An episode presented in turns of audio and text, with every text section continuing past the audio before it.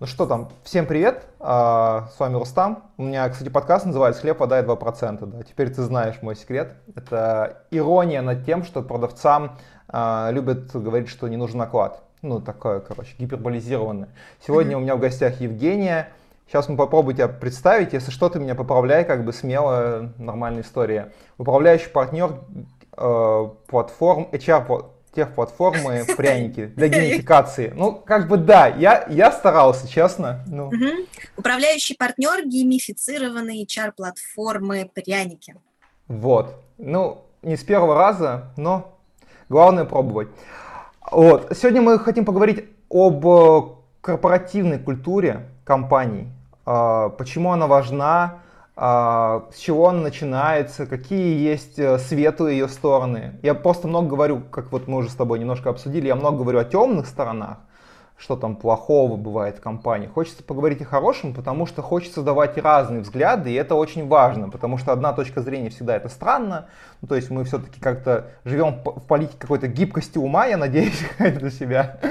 Вот, а, поэтому я бы, наверное, немножко больше про, про твой опыт изначально, чтобы как бы, ну, вот с дефинициями определиться, потому что я понимаю, что, насколько я понимаю, давай так, у тебя большая насмотренность на разные компании, потому что я много читал про ваши разные проекты, вот, немножко, как я уже говорил, там, даже в выступлении использовал информацию про вас, как компании заботятся о своих сотрудниках, и это очень приятно, что компании заботятся о своих сотрудниках, потому что, к сожалению, а, не у всех, ну, к сожалению, для всех компаний это приоритет номер один. Вот. Мне бы хотелось, чтобы это было по-другому.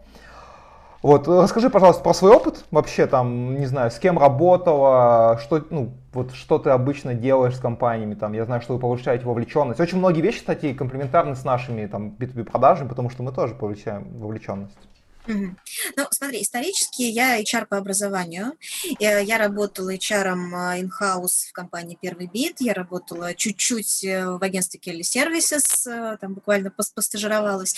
Вот, и три с половиной года управляла порталом работа.ру, после чего mm-hmm. перешла уже в собственный проект. У нас семейный бизнес с супругом. И вот последние 9 лет мы занимаемся управлением мотивацией, внутренними коммуникациями, вовлеченностью сотрудников в разные корпоративные проекты и делаем это с помощью нашего э, программного продукта «Пряники», на базе которого, собственно, и отстраиваем эти сценарии. И сами мы э, малый бизнес, нас 25 человек сейчас. Вот, у нас э, супер B2B продажи, это прям вот такой классический B2B, айтишный, чарный, вот, со всеми его особенностями. И мы, а работаем мы в основном а, со средним и крупным бизнесом, то есть наша аудитория – это компании там, со штатом от 100 человек э, обычно и выше, да, сейчас самый масштабный кейс – это 20 тысяч человек, вот, то есть работаем на, большим, на больших объемах. И есть э, кейсы долгосрочные, когда клиент приходит с запросом на организацию внутренних коммуникаций, культуры, вовлеченности в целом, да, в максимально широком понятии. И такие клиенты остаются с нами на, на года, да, вот у нас недавно, 12 апреля, там, само, самому нашему давнему клиенту, вот 8 лет исполнилось кейсу, 12 апреля они запускались, а, либо это э, краткосрочные кейсы, направленные на э, ну, какой-то совершение рывка, там, прорыва, переход на новый level, а нам нужно там, в низкий сезон ну, поднять продажи, и давайте сделаем об этом ну, трех, трехмесячное соревнование, там, полет в космос, реактивную регату или что-то такое. Вот. И вот мы продумываем эти сценарии, либо клиент продумывает их сам, то есть наше методическое участие, оно не обязательно, и простраиваем всю эту историю на нашей технической платформе. Это если говорить об опыте. Это интересно. Я на самом деле по поводу продаж, я вот, э, ну, я очень топлю прям просто за свою профессию, она мне очень нравится. Я вот читаю твои посты, ну, я очень, по-моему, много раз тебе говорил, что я вами восхищаюсь. А, ну, видно, что ты любишь то, что этим занимаешься, и таких людей не, не так уж много, как казалось бы. Ну, наверное, поэтому они более успешны, чем другие. А, я вот по поводу продаж, кстати, не видел вообще никаких таких открытых кейсов. Единственное, единственное что я видел у Циска, был марафон продаж. Они между партнерами делали какое-то соревнование, и отдельно они бежали то ли десятку. Ну, то есть нужно было выполнить план, и пробежать десятку, что-то такое. Ну, естественно, не 42, 195, но я думаю, что там люди бы умерли на самом деле, потому что я пытался пойти в сторону марафона, и как бы я лежал в его сторону, 26 километров у меня был рекорд, ну, не суть сейчас об этом.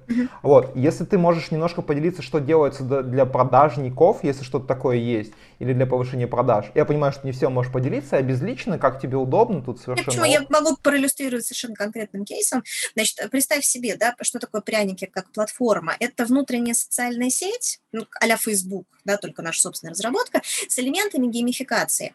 Геймификация так называемая легкая, то есть мы не создаем вот 3D-игровой мир, в котором там сотрудники, не знаю, гоняются за монстрами, освобождают принцессы из замка, там мочат драконов, э, и не проводят какое-то значимое время в этом игровом интерфейсе. Да, им не нужно э, стрелять в монстров, чтобы победить. Им, чтобы победить, нужно делать свои продажи, там, увеличивать количество клиентов, средний чек, э, клиентскую оценку там, и так далее. И это будет отображаться в игровом интерфейсе в виде рейтингов, бейджей, валюты. И э, в соревновательных кейсах по продажам обычно это завернуто еще в какую-то игровую метафору. То есть у нас там э, яхтенная регата, полет в космос, там, строительство города будущего и так далее. Вот. Ну и вот из, из открытых кейсов, которые касаются продаж непосредственно, да, у нас есть в портфолио, например, кейс Банк Home Кредит в Казахстане.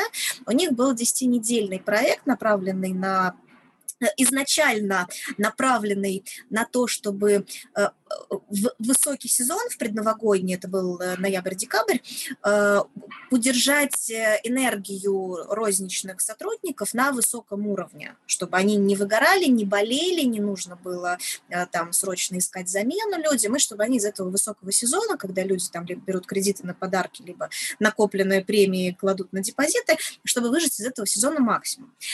И это был космическое путешествие, называлось Salesforce. Там метафора была такова, что э, Земля взорвалась, лучшие люди, сотрудники банка, спаслись на космических шаттлах и улетели искать новую планету для жизни. И вот э, разведчики докладывают, что найдена новая планетарная система, на ней 10 планет, потенциально пригодных для жизни землян. А, но на эти планеты претендуют коварные конкуренты, альфийцы, евразийцы, каспианцы, да, аллюзия на реальных рыночных конкурентов. Вот, вот, и, значит, нужно вступить с ними в бой за каждую конкретную планету. 10 недель, 10 планет, 10 боев. Бой выигрывается в том случае, если там, по определенной формуле выполняется очень сложный план, там комплекс продуктов, они перемножаются с определенными коэффициентами. Вот, математика там была очень непрозрачная, но, грубо говоря, шаттлы накапливают силу удара, силу защиты, в основе этой силы удара и силы защиты их показатели по продажам, и там по формуле вычисляется, выиграли, не выиграли. А, Все бы ничего, Значит, если бы на, там, через пару дней после старта этого кейса в Казахстане не случился валютный кризис. Дело было в конце 2015 года, значит, тенге упал к доллару в полтора раза, покупательский поток на точках сохрани, сократился в два раза. Ну и, в общем, как бы, казалось бы, не, не до геймификации совершенно. А, но э, удивительным образом то, что люди очень быстро включились в эту историю. Там прям был хороший такой очень вовлекающий запуск с видеороликами, там, с участием руководства, очень вирусный. А, люди включились быстро в эту историю, и она помогла им а, ну, сменить в том числе свое отношение к происходящему. С позиции «кошмар, кризис, мы все умрем» на позицию «мы на войне», мы всех победим, мы сейчас альфийцев, евразийцев и каспианцев, значит, покажем им, где их место, вот, и на протяжении э, всего игрового периода, этих 10 недель, а, это был беспрецедентный случай, когда каждый день 2500 человек видели свои показатели личные и групповые по продажам, да, то есть до этого не было интерфейса, в котором каждый день люди бы видели свой прогресс. Вот. Э, значит, капитаны меняли периодически курс, да, в зависимости от экономической ситуации, то есть фокус на один продукт, на другой продукт, то, что вот нужно конкретно сейчас. И в конечном итоге по результатам вот этих 10 недель удалось не только удержать продажи да, в условиях упавшего покупательского потока, но и поднять их на 5%. То есть это была игра в очень легкой форме, да, она была на базе внутренней соцсети, она была оформлена, да, в космическом стиле, но там не летали 3D-кораблики, да, и не делали пыщ-пыщ. А, там были коммуникаторы, которые драйвили всю эту историю, которые подбрасывали разные миссии, там говорили, вот на нас летит там коварный евразиец, надо его, значит, замочить и э, срочно продать там э, нашу новую дебетовую карту, да, вот что-то такое. Э, ну и, естественно, все зарабатывали внутреннюю валюту, хамстеры за выполнение планов э, или в качестве поддержки друг другу, там небольшой процентик в благодарность можно было раздавать. И эти хамстеры можно было потратить во внутреннем космомаркете на всякие призы и подарки. Вот, и лидеры по продажам в конце тоже получали более весомые призы, э, там, билет на корпоратив, всякое обучение на выбор сотрудника, вот, ну, то есть что-то такое уже более весомое. Вот, ну и насколько я знаю, после того кейса, э, значит, он им очень приглянулся, но там платить за сторонние решения ребята были не готовы на длительном промежутке. Нашлись энтузиасты внутри, которые запилили там, в более простой формате внутреннюю платформу, и периодически они продолжают запускать новые сезоны. Да, слушай, интересный очень кейс. Хотел бы немножко вернуть в канву, как говорится. Да, да. Определиться с понятиями. Вот что, ну как бы у тебя там свой опыт, у меня свой. Что ты подразумеваешь под понятием корпоративной культуры? Откуда растут ноги? Как, ну давай так, должно, это очень такое плохое слово, да? Угу. Как в идеале там вообще должна строиться корпоративная культура? Понятно, что в разной компании по-разному, там в стартапе одно, в крупной корпорации другое, там, да, есть там госушные компании, ну это я угу. так представляю. Давай вот э, на эту тему поговорим, а, поделись, пожалуйста, своими мыслями. Э, как дипломированный HR я могла тебе сейчас, конечно, выдать э, десяток определений из учебников, вот, но я постараюсь сказать по-простому. Вот представь себе банку с огурцами, с солеными, да, они там в, в своем рассоле лежат. И когда, если в банку засунут свежий огурец, то он тоже начнет просаливаться. Вот. А вот корпоративная культура – это рассол в банке. Это та среда, которая обволакивает человека, попадающего в компанию, и которая в идеале его еще и пропитывает. Да? Если она его не пропитывает, и он ну, не предназначен для пропитки, да, то есть если мы там кусок сыра опустили в этот рассол, вот, то есть он априори не, не подходит нам по ценностям, там, по компетенциям, еще по каким-то факторам, то среда будет его отторгать, он начнет там плесневить, допустим. Вот. А, если мы человека подобрали правильного, то он отлично как бы в этот рассол впишется, быстренько им пропитается и, значит, вместе с другими огурцами будет э, такой просоленный, ну, как бы в банке они лежат, нам, конечно, нужно, чтобы они двигались, вот, но суть именно такова, что это э, питательная среда, пропитывающая среда. Это интересно, потому что я продавал продукты рандом кофе для компаний и, ну, там, перемешивали друг друга. Ну, ты знаешь, наверное, суть, как, когда люди между собой знакомятся. И вот там была, одна из наших идей была в том, что существует э, слияние и поглощение в крупном уровне. Например, видео Эльдорадо вместе там взяли кучу людей mm-hmm. и перемешали под одним зонтиком. Им нужно между собой познакомиться. Короче, разный рассол вот в твоих Ну э, да, ты что, а теперь это, это, теперь это большой тазик там с огурцами, и все равно их надо всех э, Да, да, конечно, конечно, потому что люди сами там, ну, в любом случае, не просто же так существуют всякие должности, такие как employer brand manager, как э, community manager, как даже офис-менеджеры людей друг с другом, ну, в разных компаниях по-разному называются, они друг с другом перемешивают людей, чтобы они дружились там, а что тебе не нравится в этом, ну, типа, что тебя не устраивает, что бы ты хотел, чтобы было лучше, вот такие, как сказать, ручной NPS, да, подходит и спрашивает тебя. Вот, э, как по-твоему вообще, э, насколько влияет слияние двух крупных компаний вообще на людей, и есть ли какие-то хорошие примеры, как это надо правильно делать? Может быть, ты знаешь там что-то такое интересное? Ну, слушай, это такой разговор не на один час, наверное, как нужно правильно делать. Не, ну просто коротко, как э, короткий ответ, там, я понимаю, что да, вопрос такой из разряда там, а, вот тебе проект, да как бы ты его сделала, как, да, как, нет. Вот, как бы ты его сделала? Максимально честно и бережно к людям, потому что э, любое слияние, поглощение, оно так или иначе меняет уклад э, сливающихся и поглощающихся, причем обеих сторон, да, и тех, кто, ну, оказывается там, условно, сверху в своей культуре, да, кто всасывает в себя, в свою культуру новую аудиторию, да, так и тех, кто вынужден там в какой-то мере подчиняться. Вот. И э, здесь, как мне кажется, как, как и в любых, наверное, изменениях, очень важно честно, открыто говорить с людьми о том, э, что происходит, э, к чему там приведут те или иные выборы, э, как изменится там быт, как изменится отношения. Вот. И да, и постараться их максимально э, такой безопасной, скажем так, атмосфере познакомить, да, и вот просолить. У нас был такой кейс в компании ticketland.ru, ну, это оператор билетных касс Москвы и интернет-сайт по продаже всяких зрелищных билетов. Вот, а когда они к нам пришли, они как раз прошли э, стадию слияния нескольких компаний, да, это были театральные кассы, это был э, интернет-сайт, и это был э, проект по продаже билетов на спортивные мероприятия. Три вообще разные, кардинально разные культуры, там в топ-менеджменте вот прям вот, знаете, как э, интеллигент, э, такой э, театральный э, спортсмен, да, и, ну, такой ну, немножечко советского уклада вот, касс, кассы.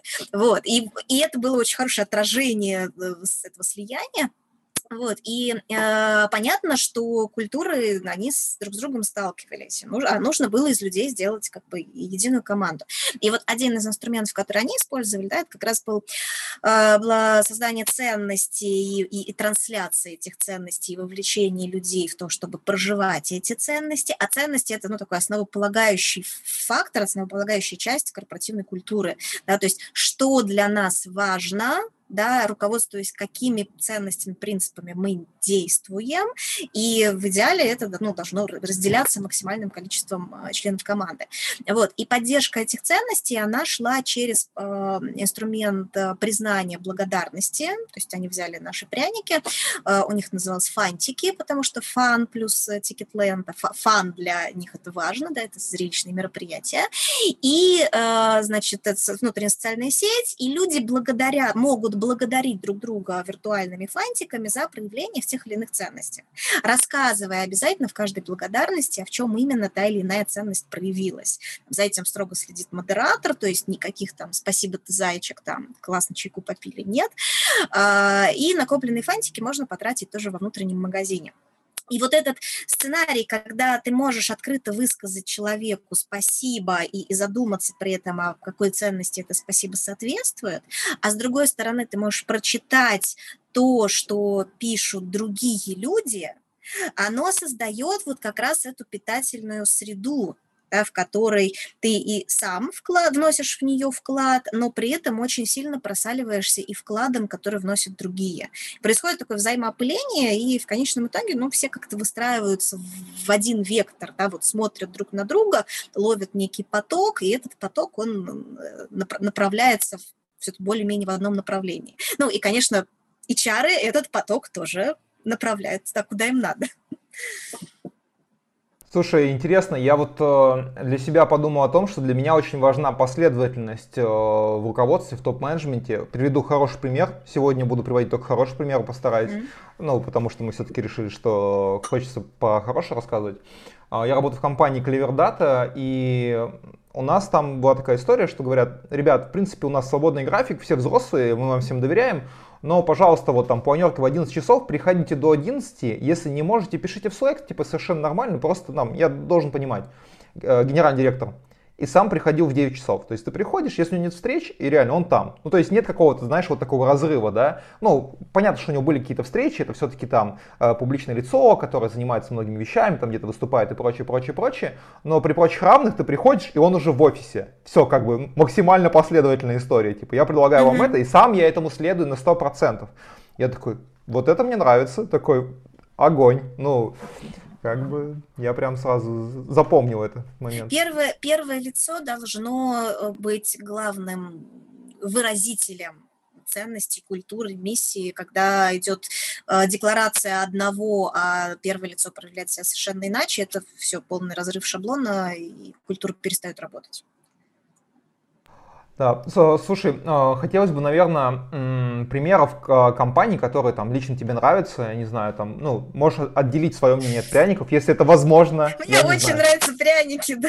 Нет, ну я, я понимаю. Слушай, я... Не, можешь про свою компанию рассказать? Это совершенно ок, потому что я еще раз говорю, я вот э, Давай я расскажу вот э, про то, как я там писал доклад, и я написал, что uh-huh. у вас прикольная история была, что можешь, кстати, побольше рассказать про это, что вот онлайн-кофейня в качестве входа одна хорошая новость. Я на самом деле специально а, я, я тоже там, например, по поводу новостей вижу, что очень много негатива вообще в целом в новостях. И я подписал специальный канал, где только хорошие новости. Я вот нашел, он называется Офигенно News. И там реально там, ну, какие-то такие прикольные вещи без негатива. Вот, поэтому меня эта штука зацепила. Расскажи о своей компании, совершенно круто. Слушай, ну мы э, маленькие, да, нас 25 человек, начинали мы вдвоем с супругом, вот, и, э, конечно, на нашу компанию, ну, наверное, основное влияние на ее культуру накладываем, собственно, мы с Алексеем, да, свои, свои, своими личностями, да, своим подходом к жизни, вот, и э, я как, ну, такая женская энергия в нашей компании, да, я стараюсь создать максимально э, эмоци- комфортную и эмоционально безопасную культуру, то есть э, вот когда приходит новый человек, я ему говорю, слушай, у нас э, можно задавать любые вопросы, то есть там не бойся показаться глупым, там, что, что ты чего-то не знаешь, лучше спроси и узнай, и никто не скажет тебе ха-ха-ха, там ты не знаешь, как, что означает это слово. Нет. Вот. И если что-то происходит, я тот человек, к которому ты можешь прийти в любой момент и задать любой вопрос, да, и либо я честно на него отвечу, либо направлю тебя там к тому, кто знает, либо скажу, что нет, это там, вопрос неэтичный или там конфиденциальный, поэтому отвечать на него не буду. Вот. Ну, то есть э, я всячески убираю фактор страха, а, внутри компании, потому что люди не развиваются и не развивают бизнес, когда они боятся, когда они избегают боли, когда они избегают каких-то наказаний там, от руководства. Вот. А, знаете, как вот про детей говорят, что дети развиваются из состояния покоя. Если в семье, там, а, не знаю, родители ругаются, если какая-то напряженная ситуация, если он боится, что его там за двойку отлупят, то ребенок не будет развиваться. Он будет делать все, чтобы избежать а, возможной боли, но он не будет двигаться вперед. Но для взрослых это справедливо ровно так же. Там как бы фактор внешнего мира, да, клиенты, партнеры, финансы, там, пандемия и все такое, это уже вещь, на которую мы не можем оказывать вот прям прямого влияния, но внутри себя вот стараемся создать максимально безопасное пространство. И у нас очень открытая культура, вплоть до того, что мы делимся там, финансовыми результатами каждый месяц.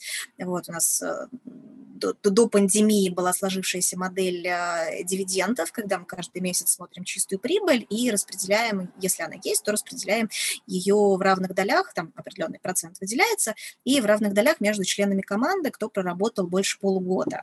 Вот. вот там прошлый год нас немножко потрепал, вот сейчас мы как бы закрываем ямку, которая образовалась, и обязательно вернемся к этой модели, как только она образуется. Вот. То есть все знают, э, как бы, что у нас с деньгами, что у нас с клиентами, куда мы идем, почему сейчас такой приоритет, там, а не другой, как эти приоритеты изменяются и так далее. И я считаю, что вот эта вот информационная открытость, она тоже служит э, фактором, влияющим на ощущение безопасности. Да? Я как рядовой сотрудник, я понимаю, э, почему руководители принимают то или иное решение. Да? Я понимаю, почему мы бежим туда, там, а не в другое место. И более того, могу еще и повлиять на это решение, если захочу. Но надо сказать, что там, при всей нашей демократии крайне небольшой процент готов э, действительно участвовать в фактическом принятии решения, то есть, ну, людям просто это не нужно. Вот, все-таки есть, да, есть люди-предприниматели, которым это нужно, а есть те, кому комфортно просто следовать за э, сильным лидером, там, лидером, которому ты доверяешь и так далее. Вот, я, честно, искренне, я нашей культурой очень горжусь. Э, я считаю, что у нас прям, прям получилось сбить хорошую команду, и то, что мы там не растеряли людей в кризис, это тоже большое достижение. Кстати, кстати, такой вопрос. А, ну, я же продавал в свое время внутренним коммуникациям и прочим, там, вот, рандом кофе как раз. Во-первых, хочу сказать, что большая часть людей, которые занимаются, отвечают за внутренние коммуникации, они просто душки, потому что если человек не может общаться с другими людьми, а, не может быть супер открытым, и, скорее всего, он эту роль, даже не должность, а именно роль, не сможет занять. Ну, то есть у меня очень позитивный опыт общения с людьми с внутренними коммуникациями. Вот, хотелось бы а, по поводу пандемии пару слов там буквально, mm-hmm. все-таки у нас в сторону продаж тоже подкаст. А, насколько я понимаю, поправь меня, если я не прав, у всех внутренних коммуникаторов сейчас нагрузка, даже сейчас, ну, она завышено там, да. Кос- космическая просто, космическая нагрузка. Да, да. И на самом деле я даже вот продавал свое решение тогда там в компании. Я говорю о том, что а, тебе что-то нужно делать, ну вот вы там чем-то занимались, там кто-то mm-hmm. там, а, а это такая штука, которую нужно один раз поженить, и она будет в автоматическом режиме что-то делать. Да, там у нас тебя всю нагрузку не снимет, но даже 10% твоей нагрузки это какое-то время, которое ты можешь уделить себе. Ну то есть я заботился о времени сотрудников в том числе. Многие люди так не делают, но я понимал, что лучше так делать, чем не делать. Mm-hmm. Интересно, как вы выстраиваете, ну чем можешь поделиться отношения со своими клиентами, потому что а, как объяснить? Ну, то есть я, я понимаю, насколько там вы к людям открытый, Э, читая тебя, слушая тебя. А как вообще вот э, с клиентами получается? То есть я понимаю, что вы про долгосрочность и прочее, прочее. Вот пару слов про это, пожалуйста. Мы, во-первых, мы всегда от задач. Ну, то есть пряники за 9 лет выросли в э, весьма масштабное решение, и оно очень по-разному играет в разных компаниях, в разных культурах, в разных аудиториях и, и в разных задачах. Да, то есть может прийти Home Credit сказать, что, ребят, нам вот нужно там высокий сезон энергию сотрудников удержать и желательно еще продажи поднять. Да, может прийти Ticketland сказать, нам нужно там три компании объединить с единой культурой, вот, может прийти там УМК идти сказать, нам нужно сделать там крутую ярмарку идей, и это вообще совершенно разные сценарии, вот. Более того, один и тот же сценарий, он ну, там по-разному играет в разных культурах, и э, мы всегда выстраиваем диалог с клиентом, он задач, да, какие задачи вас к нам привели, да, как вы сейчас решаете эту задачу, как вы там, э, ну, на каком горизонте горизонте вы хотите получить результаты, как вы этот результат померяете. Это, кстати, огромная боль, вот причем именно в продажах это болища, потому что э, да, говорит, мы все померяем, обязательно результаты, посмотрим там э, апрель этого года к апрелю прошлого года, сравним, все покажем вам в интервью, там как все, значит, выросло и на сколько процентов, а потом, когда как бы кейс заканчивается, начинаются новости, там, типа, ну, слушайте, нет, у нас, ну, мы же не только тут геймификацией занимались, у нас еще и прошла реструктуризация, у нас изменился там руководитель филиала, мы изменили мотивационную схему финансовую для продавцов. Ну, короче, мы не знаем, что сыграло на то, что вот у нас все выросло. Вот. А, ну, как бы абсолютно честный, там, справедливый э, АБ-тест, да, когда у тебя там фокус-группа, допустим, из нескольких магазинов э, получает какое-то новое решение, там э, референтная группа не получает, и мы сравниваем их показатели на одном и том же временном промежутке, вот за 9 лет у нас, по-моему, не было ни разу. Сейчас готовится один такой кейс в там, подразделении крупной компании, которая ну, может себе позволить такой сценарий. Вот. И я вот прям, прям жду с нетерпением, что мы наконец-то увидим результаты честных, там, справедливых, настоящих АБ-тестов. Вот. Э, но возвращаясь к твоему, э, к твоему вопросу да, про выстраивание отношений, то есть задачи, э, культура, в которую все это будет насаждаться, да, вот у нас был, допустим, два параллельно как раз соревновательных кейса в продажах. Э, значит, одна это была отечественная фарма, а другой международный IT.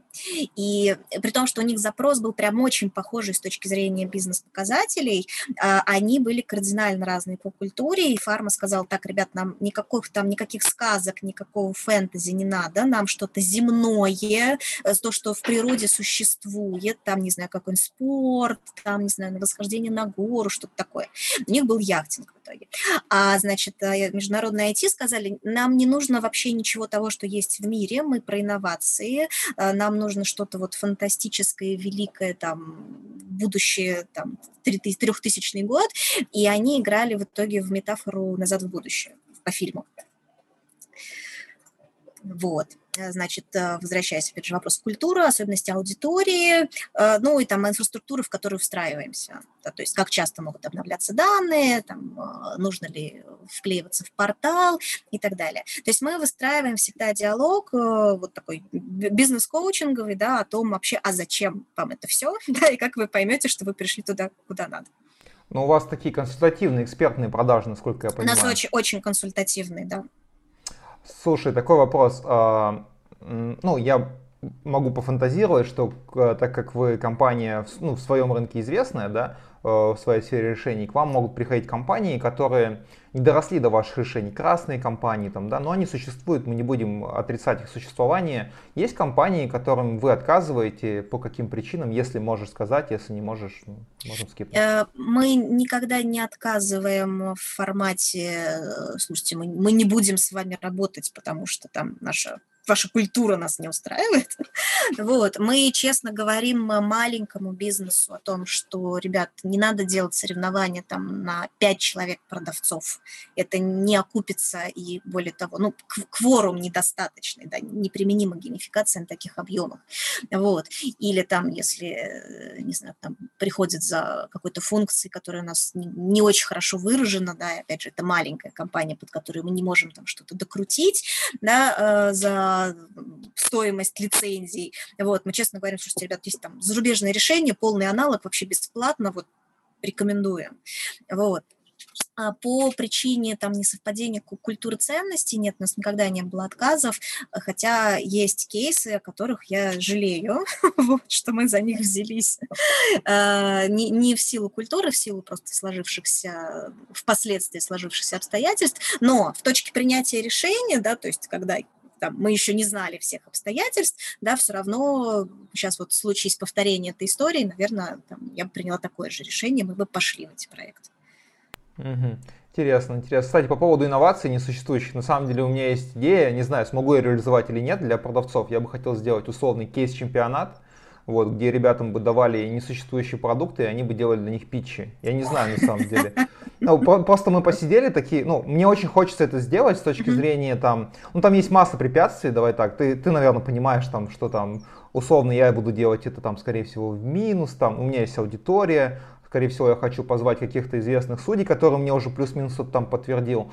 Но сама идея была в том, чтобы давать несуществующие продукты или из области научной фантастики. Ну, объясню почему. М- моя идея в чем? Во-первых, нужно размять мозги, это самая mm-hmm. первая идея. А вторая, я очень не хочу, чтобы а, коммерческое применение было существующих продуктов. То есть есть продукты, я не знаю, там, ну, ну что взять, не знаю, какое-то обучение там, да, например. И если мы будем брейнстормить, как его питчить, ну, по-хорошему там, я просто Ну, знаю, типа все придет. понятно, да. Да, да, как бы, давайте мы будем переиспользовать чужие идеи. Я считаю, что труд э, так не работает, и mm-hmm. это не надо. Вот мы брали какие-то, мы просто накидывали пока это в, как бы, в формате идеи, а, там, передача запахов на расстоянии. Как бы вы это питчили? Вообще, не, ну, как бы продукт, он как бы в процессе создания, сейчас придумывается, mm-hmm. не знаю, там, а, снижение уровня гравитации в определенном э, помещении. Вот. Ну, просто это все очень хорошо описать, и mm-hmm. посмотреть, как люди будут питчить. И мы еще думали, знаешь, такую историю придумать, типа про и контра, за и против. То есть тебе выпадает конверт, и у тебя нет выбора. Ты либо за, либо против, как бы. Это Понятно, тоже такая да. история. Деба- как бы. Дебаты, да, это красивая история. А потом еще здорово поменять э, тех, кто был против, они теперь топят за за. Да, это да. Это, это... прокачивает э, коммуникативные навыки. Да, это как раз э, получится для того, чтобы... Ну, мы тоже делали такие в компании, такие роллплеи. А, это как раз помогает человеку поставить себя на место заказчика и понять, как заказчик думает, какие риски он не хочет, почему он может отказаться, как с этим. Mm-hmm. Да, это очень крутая идея. Ну, не знаю, получится у меня или нет. Я люблю как бы за что-то браться и делать до конца, но такое, можно костьми лечь, конечно, особенно офлайн в Москве. Ну, попробуем, попробуем. Ну, слушай, это же, это же, я так понимаю, не коммерческая история, это такой, скорее, промо. Слушай, ну, я просто понимаю бюджеты, давай так, вот, если mm-hmm. быть честными, там, ну, это по-любому минус какой-то. Я хочу еще сделать, по идее, я бы хотел сделать какое-то видео, такой entertainment, чтобы был, э, ну, какой-то монтаж и прочее. В целом, там, это не коммерческая история, но, наверное, хотелось бы со временем сделать это на, на постоянной основе, а для этого нужна коммерция, понимаешь? Ну, есть, ну, это понятно, да. Как бы, поэтому я в процессе еще придумаю. У меня просто есть аудитория, самое важное, платежеспособная аудитория, которая придет и будет работать, вот. И это самое важное, я считаю, на данный момент. А что будет дальше там, ну, посмотрим. Просто как одна из идей. Uh-huh. А, я просто горю то, чем занимаюсь, поэтому ну, можем потом с тобой обсудить, может, ты что-то мне посоветуешь. Судя по тому, что вы там придумываете, ты много чего можешь посоветовать, если захочешь. Вот. Это круто. Это я вот прям вот слушаю, о чем ты говоришь, какие-то вот такие сторителлинговые моменты, как бы они очень хорошо э, помогают включиться и почувствовать, наверное, сопричастность, наверное, я не знаю, как это правильно сказать. Ну, то есть, э, кстати, э, по поводу интересных решений, знаешь, слышал, что одна какая-то аптечная сеть, я сейчас не помню точно, проводила, короче, они проводили тимбилдинг в канализации. Есть такая штука, экскурсия по подземным рекам. Не, ну то есть как бы там у тебя есть экскурсовод, тебе дают одежду и прочее. Мне просто знакомый устроился и говорит, а, вот мы там прошли, а у нас э, завтра тимбилдинг в канализации. Я такой, а, типа, вот это интересно. Но ну, для меня это было довольно такой а, нестандартный момент. Слушай, про, про культуру, наверное, хочется еще чуть побольше поговорить. Вот у нас еще есть большая проблема. У нас, мне кажется, на мой момент, э, что у нас есть некая незрелость культуры соискателей и работодателей. Я вот много об этом пишу, о плохой стороне, да. И незрелость есть не только у компаний, но и у самих соискателей, да, там, не знаю, там, э, на твой взгляд, вот что, что вы хорошего ты видишь вот в культуре вот именно найма людей на работу, именно хорошего. Про плохое я часто рассказываю, я думаю, люди все знают. Слушай, ну я вот опять же, наверное, как, как предприниматель, да, как хозяйка бизнеса сужу с позиции того, что э, рекрутинг, найм и адапта, адаптация, обучение людей – это капец труда, время и деньгозатратная вещь. И э, когда ну, я, по крайней мере, у нас, но я знаю, что там еще в других многих очень IT-компаниях, да, где вот и прямо эта интеллектуальная ценность, она супер высока, а, когда у тебя возникает точка, в которой ты хочешь расстаться с человеком, ты все-таки больше хочешь, чтобы ну, он хоть как-то начал работать, чтобы не, все-таки не, не, чтобы он не уходил, все-таки как-то вот поменял себя, начал работать, и не идти опять в этот цикл поиск, собеседования, найм, адаптации, и обучение, вот это все. Вот. И э, я думаю, что это справедливо не только для высокоинтеллектуальной как бы IT-сферы, да, но и для всех остальных, потому что так или иначе, да, сколько бы не было там роботизации, автоматизации и так далее, э, ищем мы все равно людей, работают люди, выражают бренд компании люди, от того, как э, кассир э, в популярном ритейлере будет с тобой взаимодействовать, да, тоже будет зависеть твое отношение к этому ритейлеру, а не только от того, какие товары и по каким ценам стоят на его полках. И огромная, колоссальная задача HR, да, и человек, который занимается культурой, э, делать так, чтобы каждый человек был э, достойным выразителем бренда и миссии, и ценности цен, не ценностей даже, а ценности компании для ее конечного клиента или потребителя. Вот. И поэтому в части культуры э, собеседований, в части культуры рекрутинга, вот, мне кажется, что на высоком уровне там, ну, руководителей там, отделов подбора, да, бизнес-заказчиков, эта культура уже достаточно высока, потому что мы понимаем, господи, насколько это больно, да, насколько постоянный рекрутинг, и особенно в, в текучке, то есть не в расширении там, да, окей, понятно, что нужны новые люди, а в бесконечной вот этой замене людей, насколько это больно и, и, и денежно больно в том числе. Вот. Э, а там уже как бы, ну, на нижних слоях э, там, молодые рекрутеры приходят, понятно, что тоже проходят определенную там обкатку обучения, и что старшие товарищи должны их учить и объяснять, что вот ты первый э, там рубеж, да, первая точка, с который происходит коннект у соискателей, и ты должен быть тоже максимальным выразителем э, нашей культуры, а не просто там мы вам перезвоним. Вот. У меня не было практически столкновений, в моем опыте, вот сколько, получается, 2000, с 2002 года я э, работаю, сначала как наемный сотрудник, вот, у меня не было никогда взаимодействия вот с рекрутерами, с которыми я бы сказала, фу, господи, я не пойду в эту компанию, если тут такие люди работают. Я на самом деле очень много могу рассказать, но не буду про это рассказывать. Я бы хотел поделиться парой ситуаций, все-таки они такие, наверное, с другой стороны. Uh, не буду называть компании, там это все будет слишком некрасиво. Uh, общался с одной девочкой, которая отвечает за компенсации льготы в одном ритейле, крупном. И она сказала, мы что-то обсуждали, типа, ну, как раз была первая волна пандемии, когда должно были все закрыть вообще нафиг. И я говорю, а как у вас вообще, ребята, работают? Я задал вопрос про ДМС, и она говорит, слушай, я считаю, что линейные сотрудники не заслуживают ДМС. Я такой, Просто типа, ну окей, я понимаю, как работает капитализм, я понимаю, как работает бизнес, но можно же по-другому говорить, можно этого не говорить, можно там давать какие-то скидки там, ну пон- понятно, что для бизнеса может быть невыгодно, хотя вроде ДМС более выгодно, ну тут этот вопрос. Но для меня это было такой странно, странноватый такой момент, я бы сказал, прямо очень сильно. Ну, все люди очень разные, поэтому вот э, задача культуры в том числе набирать тех людей, да, и просаливать их так, как нам надо, да, чтобы вот таких вот заявлений люди, ну, по крайней мере, в паблик не делали, да, хорошо бы еще и, и не думали об этом. С другой стороны, опять же, есть культуры агрессивные, да, в которых как бы, ну, либо вкалывай, либо уходи, и это осознанное позиционирование. И это ну, тоже, это тоже имеет прям. право, но это тоже имеет право на жизнь. Ну, то есть я помню, э, где-то в в, ну, в, каком, в каком-то российском городе да, была э, компания, куда продавцов набирали там на, через билборды, и типа, что нам нужны там с железными яйцами, там, если ты слабак, то уходи, вот, ну, что-то такое. И люди шли к ним, да, это тоже определенная э, ниша, определенное сообщество, почему нет? Но мне, я в такое не смогла бы, у меня нет железных яиц. Слушай, ну, я бы, например, когда-то смог бы и все такое, но просто я про то, что, знаешь, э, наверное, мой посыл в том, что, вот как ты говоришь, от человека к человеку, да, люди работают с людьми, люди, люди ос- с людьми, да. осознают компанию через первую точку входа, будь это э, внешний researcher, э, там, рекрутер, без разницы, бывает даже там агентство к тебе обращается, у тебя какой-то unconnect, не значит, что все плохие, но ситуация может, ну, может тебе не понравиться, и ты можешь уже не пойти, хотя тебе компания может нравиться и прочее, прочее, прочее. Первая точка входа очень важна. Я, наверное, про то, что в агрессивных культурах для меня, лично для меня, наверное, проблемы есть некоторые с уважением. Знаешь, вот там условно мне там, ну как, э, я, например, э, очень не люблю, когда мне повышают голос. Я считаю, что человек повышает голос, значит, что-то происходит не так. Ну, типа, в моем понимании. И я считаю, что никто не имеет права на меня голос повышать. Например. А для кого-то это норм. Например, настройки, да?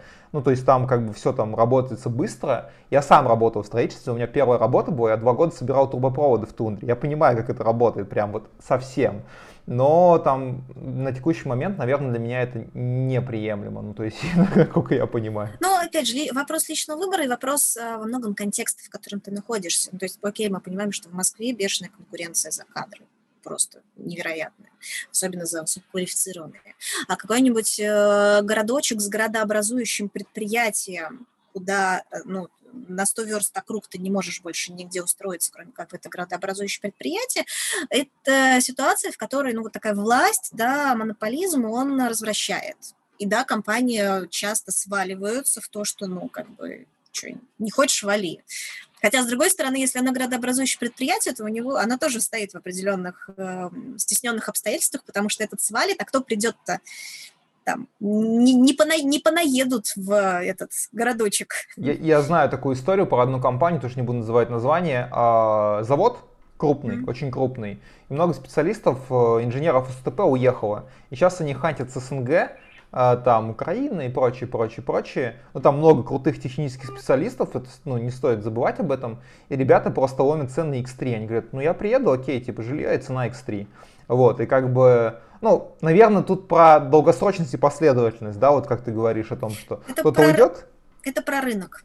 Это про рынок. Ну, то есть, как бы есть э, спрос и предложение на рынке труда. Вот как бы мы в, этой, в этих обстоятельствах живем где предложение больше, чем спрос, там соискатели всячески подстраиваются под компанию, где наоборот, там компания начинает прогибаться, сочинять всякие свои преимущества, приманивать соискателей, делать X3.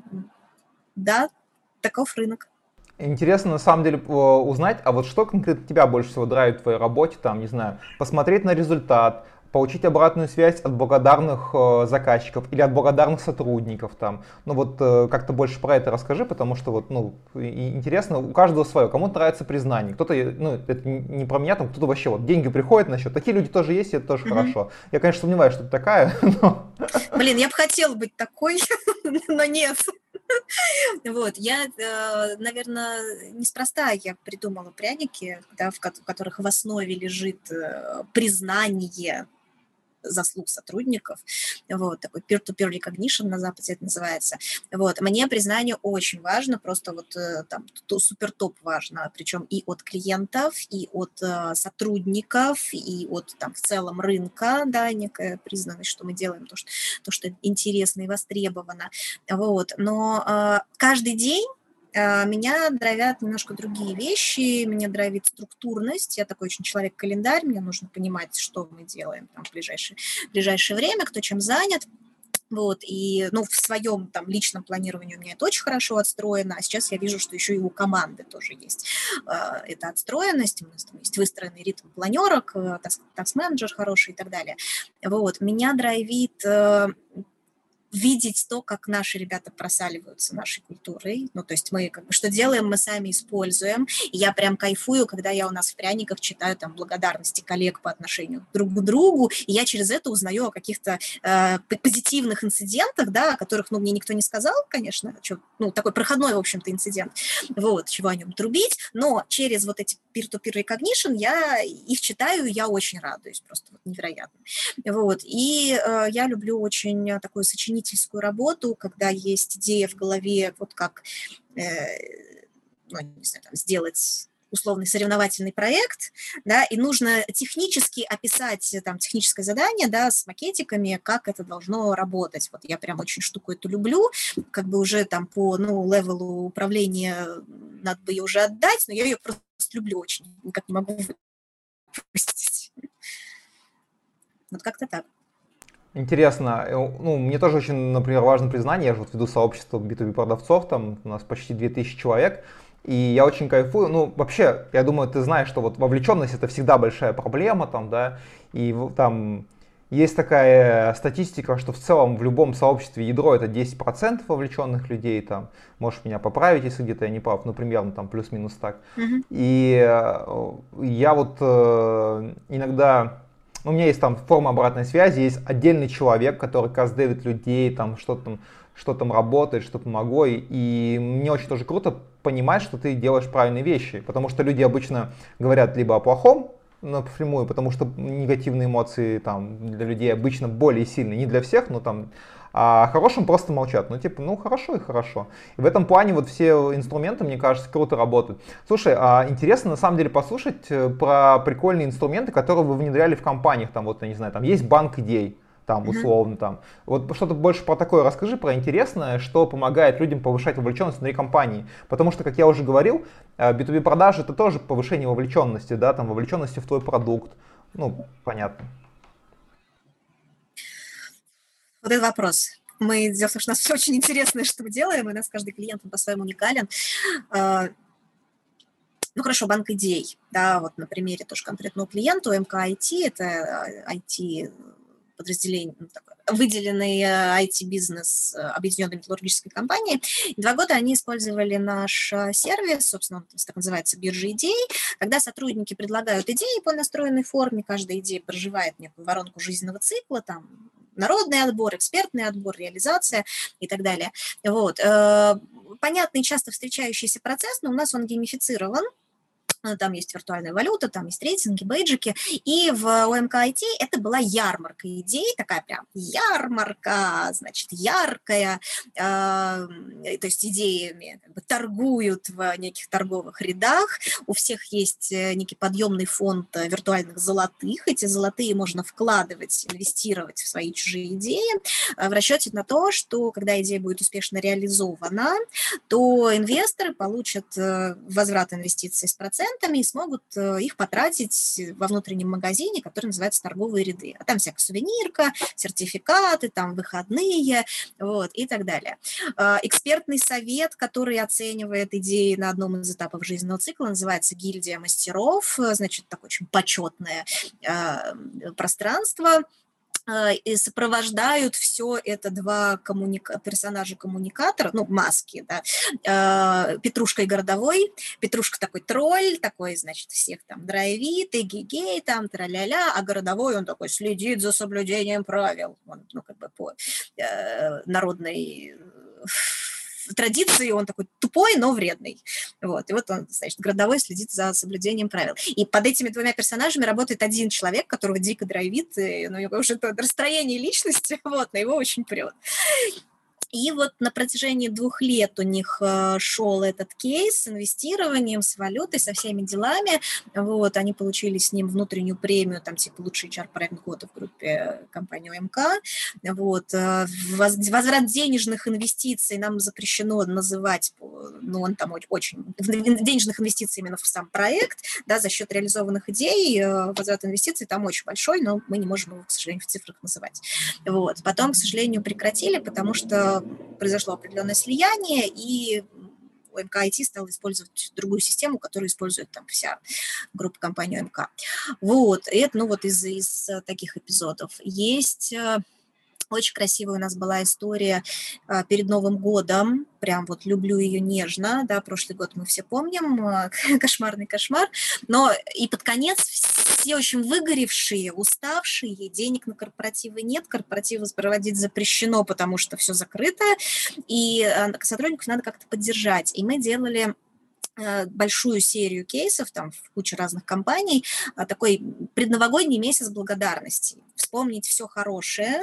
Сотрудникам выдавали там, фиксированное количество пряничков, там, в основном это было 20 штук на руки, и в течение месяца можно было поблагодарить коллег за все добрые дела уходящего года, сфокусироваться на позитиве, сфокусироваться на успехах. Э, один пряник в одни руки, то есть нельзя было там нам с тобой обменяться двадцаткой, значит, и обогатиться. И в конце шопинг э, можно заработанные прянички потратить на всякую там подарочную новогоднюю штукень. И э, почти все эти кейсы мы ну, ввели очень, будучи глубоко вовлеченными в процесс, ну, потому что они запускались быстро, за неделю, там как бы времени на то, чтобы научить а, специалистов клиента этим управлять не было, и мы вот намеренно не закладывали, мы просто закладывали это управление в цену, вот цена, в общем, тоже была очень небольшая э, все равно. И, и мы читали э, то, что люди пишут, и просто вот ну, ну, я не знаю, это не, не, не выразить словами, насколько э, у людей есть необходимость вот это признание по отношению друг к другу выражать. То есть там такое вот просто вот потоки тепла, потоки добра, потоки э, очень искренних э, признаний, причем вот знаешь э, из серии «Я давно хотел тебе сказать», какой ты супер потрясающий профессионал, но вот как-то у меня не было повода, а теперь опаньки, и вот я дарю тебе там значит, свой пряник за то, что ты такой офигенный. И э, в части кейсов мы вели их под маской, опять же, вот этого внутреннего виртуального персонажа, там Дед Мороз или Снеговик, и в адрес Дедов Морозов и Снеговиков тоже прилетали эти благодарности, ну, как выразителям э, идеи, да, там, у Дедушка Мороз, спасибо за такую классную возможность выразить признательность, и это был, правда, невероятно эмоциональная подпитка. То есть и то, что мы получали вот как э, ведущие, и то, что мы просто читали вот этот вот чужой поток э, добра, который осуществлялся на нашем ресурсе, то есть, знаешь, ощущение, ну, все не зря, мы все правильно придумали, это очень нужно, и это было прям мощное подкрепление вот под конец этого лютого года, да, как оно сработало, как это важно, и как здорово, что, что мы это сделали. Очень круто, я вот прям слушаю тебя, но у меня такая немного Вообще, в целом, профессия продавца, она такая, с налетом жесткости немножко, да, там у меня там, да, я там не могу, там, у меня там очень много людей, я с ними должен быть немножко тираничным, потому что там сильный лидер и прочие люди там на себя вытаскивают это и прочее, прочее, прочее, но вот у меня сейчас будет очень интересный опыт, а, я записал по поводу э, как раз признания и прочего, я записал э, с товарищем... Извини. Да, ничего страшного. Я записал. Извини, пожалуйста, меня тут заливает. А, интересно. А, ну да, там что-то говорят громко, да. не суть. Да. А, я записал с товарищем подкаст, он был юристом, и он работал юристом со стороны компаний. То есть он помогал увольнять сотрудников, условно. Сейчас он переквалифицировался, он стал продуктом, и мы записали большой-большой вебинарчик, расшифровали его про права, трудовое право продавцов. Типа, что делать, если это не получилось, если то, там, заблуждение и прочее, прочее, прочее. Вот сейчас буду выкладывать. Думаю, что кто-то может на меня из компании расстроиться в целом, но для продавцов это будет очень полезно, потому что, как у нас многие знают, многие люди не осведомлены. Ну, ты сама представляешь, там, я думаю, что ты в этой, в этой теме давно варишься и понимаешь. в целом, наверное, какую-то дозу недовольствия получу, но с другой стороны, если компания все правильно делает и нечего бояться, это обычная процедура, это закон, ну, как бы не нарушая закон там, не... Ну да. Я вот думаю, что будет очень много признаний и хорошего, и плохого в том числе. У нас э, работала э, долгое время девочка-продавцом, расстались мы в хороших отношениях, она просто ушла во внутренний чар, вот, но она прям вот как хороший продавец, она очень любила деньги и э, периодически приходила ко мне с вопросом, э, Жень, вот такая ситуация, как бы можем там в свою выгоду сработать, можем в выгоду клиента. Э, что важнее, честность или жадность? И вот мой ответ э, и ей, и по жизни всегда честность. Потому что, ну, один раз ты сыграешь на жадности, и твоей деловой репутации конец. А если ты будешь всегда ставить на честность, то тебе будут верить и будут верить в самых кризисных ситуациях. Ну, то есть, когда там у нас были финансовые трудности в прошлом году, мы честно говорили ребятам, там, ребят, вот такая ситуация, да, там, кто может, и кто сейчас собирается в отпуск и как бы может себе позволить, сходите, пожалуйста, за свой счет. Там, э, когда там были задержки, ну, лично обращалась там, к тем, кому знала, что это, у них там нету аренды, квартиры, там, ипотеки и всего остального. Говорю, слушай, если мы тебе заплатим там недели позже норм, да, ну и как бы человек говорил, норм не норм, и таким образом там удавалось балансировать финансовые потоки. Поэтому всегда честность. Не, я тоже за это очень топлю. Там у меня, например, есть правила к виду сообщества, ко мне приходит очень много компаний. По-моему, за 30 дней ко мне обратилось 15 компаний. Э, там, вывеси вакансию, попроси, там, посоветуй кого-то и прочее, прочее, прочее. Да, я хотел закончить мысль, на самом деле, и потихонечку уже заканчивать. Mm-hmm. Смотри, мысль о том, что ты говоришь честность или жадность, я всегда считаю, что честность важнее жадности. У меня там есть разные примеры, ко мне приходят компании и просят опубликовать вакансию, знаешь, с неконкурентными условиями. Я знаю, что у них плохая предыстория. Ну, там, не подходит, в общем, для меня, это unmatch. Не знаю, mm-hmm. приходит, просит опубликовать вакансию ГПХ, черная зарплата, серая, э, без оклада. Я говорю, ребят, это ну, не мое, мне это не интересно. Я не собираюсь э, своим коллегам давать неконкурентные условия. Многие обижают, что-то пытаются давить, но я в целом, типа, ребят, пока, просто не пишите мне. Я считаю, что я бы не хотел быть причастным к этому. Ну, знаешь, что если кто-то найдет работу, и у него там что-то не получится, если я хотя бы там на 1% в этом поучаствовал, то это неправильно для меня конкретно. Нам там пандемию предлагали продавать маски, аппараты ИВЛ. Я вс- всех, короче, всех забанил. Закончу уже мысль, в общем, да, я просто стараюсь э, не участвовать в создании конкурентных условий для своих коллег и стараюсь, э, где-то я там, кому-то это не нравится, я высказываю свое недовольство по то, что крупные компании, сейчас не буду сильно их упоминать, уже везде упоминаю, там, просят бесплатно тестово найти им клиентов и прочее, прочее. Но я считаю, что это нужно об этом говорить, и как бы публичный шейминг один из инструментов. Кто-то это не одобряет, но я себе могу позволить, потому что я вряд ли где-то буду работать, пока я так думаю. Вот, а на самом деле хотел бы у тебя спросить, что ты пожелаешь нашим слушателям. Вот у тебя, ну, мне нравится очень твой mindset, Поэтому я думаю, что ты можешь поделиться своей мудростью для наших коллег. И, кстати, руководители меня тоже слушают. У меня не только просто B2B продавцы, там кантри-менеджеры, есть и коммерческие директора. Вот. Чем я поделюсь своими слушателями в контексте корпоративной культуры? Наверное, поделюсь, пожелаю э, следующего, чтобы каждая компания находила для себя тех людей, которые ей нужны на данном временном промежутке для данных конкретных задач, подходящих под культуру, подходящих под задачи, подходящих по ценностям. Каждому свое. Да, как этот было написано, не будем говорить где. Вот, а, окей, Хорошо. Ну что, спасибо большое за то, что поучаствовала. Мы там все нарежем, чтобы было все как надо, все наши склейки. Вот, да. С вами были Help 2%. До новых встреч. Так. Счастливо.